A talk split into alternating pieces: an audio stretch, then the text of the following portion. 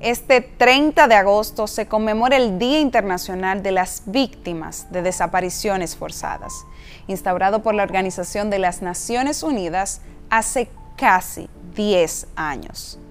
Nos referimos a cuando agentes gubernamentales, grupos organizados o particulares actúan en nombre del gobierno o con su apoyo y arrestan, detienen o trasladan en contra de su voluntad y privan de todos sus derechos a alguna persona.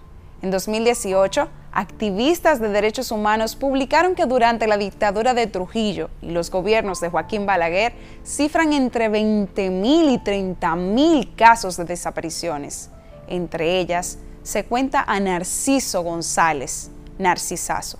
Su caso es el único que ha calado a la Corte Interamericana de Derechos Humanos CIDH, la cual condenó al Estado de República Dominicana por la desaparición forzada.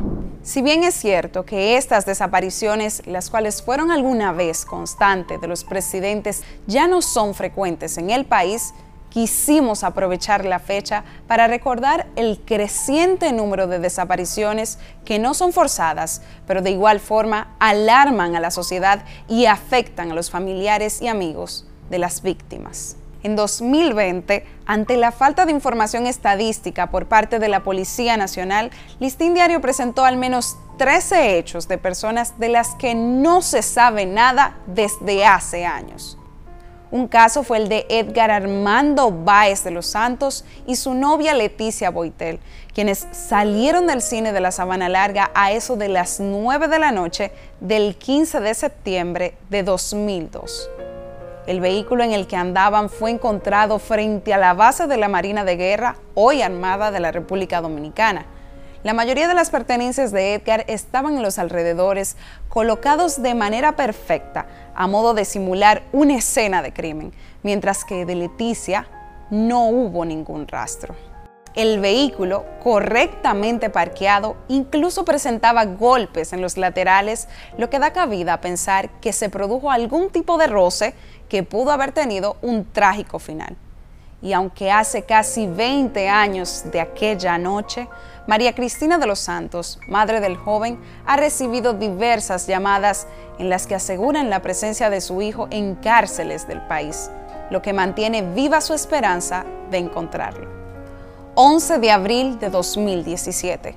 Cinco minutos bastaron para que Abraham Baez Carrión, un pequeño de 11 años que padece autismo, se desvaneciera en el sector valiente de Boca Chica. Esa mañana había algunos trabajadores en la casa realizando reparaciones, pero ni ellos ni los vecinos vislumbraron al niño cuando salió de su casa a las 10.30 de la mañana sin regreso hasta la fecha.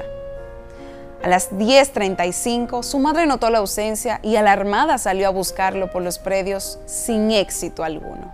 23 de noviembre de 2017, Rosa María, de 65 años de edad, desapareció del sector Honduras, en la capital, luego de que saliera sin regreso hacia la iglesia. Se levantó temprano y silenciosamente salió de la casa sin que la trabajadora la acompañara, como era costumbre, al rezo de laudes y que ese día se había cancelado.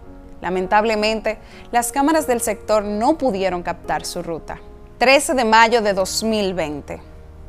Reinaldo Alfonseca Jiménez llamó a su hermano Jairo para pedirle que le dijera a su padre que buscara su vehículo en los alrededores del puente de Sabana Perdida. Efectivamente, estaba el carro en el lugar acordado pero no había rastro de Reinaldo más que su cartera intacta dentro del vehículo. Desde entonces se maneja la hipótesis de un suicidio, pero los familiares no lo creen, porque no tenía razones para ello y nunca se les entregó un cuerpo. 22 de mayo de 2020.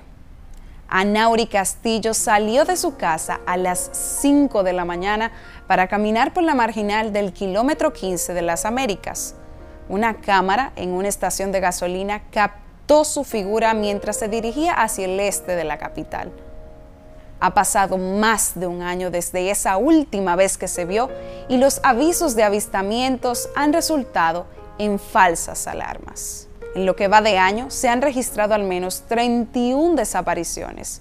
Tan solo entre el 13 y 19 de agosto fueron reportadas nueve personas, Fue reportado como desaparecido el sábado 14 en San Pedro de Macorís Manuel Emilio Núñez Grullón. Cuatro días después, la madre del joven de nacionalidad haitiana Robens Jenen, de 30 años y quien padece problemas mentales, también reportó la desaparición de su hijo. Además, Ángel María Mejía Mercedes, de 51 años de edad, quien reside en el municipio Villahermosa de la provincia La Romana, está desaparecido desde el 17 de agosto. Otro de los recientes desaparecidos es Eric Daniel Cordero Guzmán, contador, residente en el sector Herrera, provincia Santo Domingo, cuyo vehículo fue encontrado calcinado en San Cristóbal luego de su desaparición también el martes 17. A la lista se suma el actor Andy Iturbides, desaparecido el pasado jueves 19. Desde que se conociera la denuncia, cientos de personas han compartido la información con la esperanza de poder dar con su paradero. Estos son solo algunos de los recopilados por Listín Diario, pero en el país se registran muchos más, siendo una constante en cada caso la queja de los familiares quienes denuncian la falta de atención en los casos y negligencia por parte de las autoridades.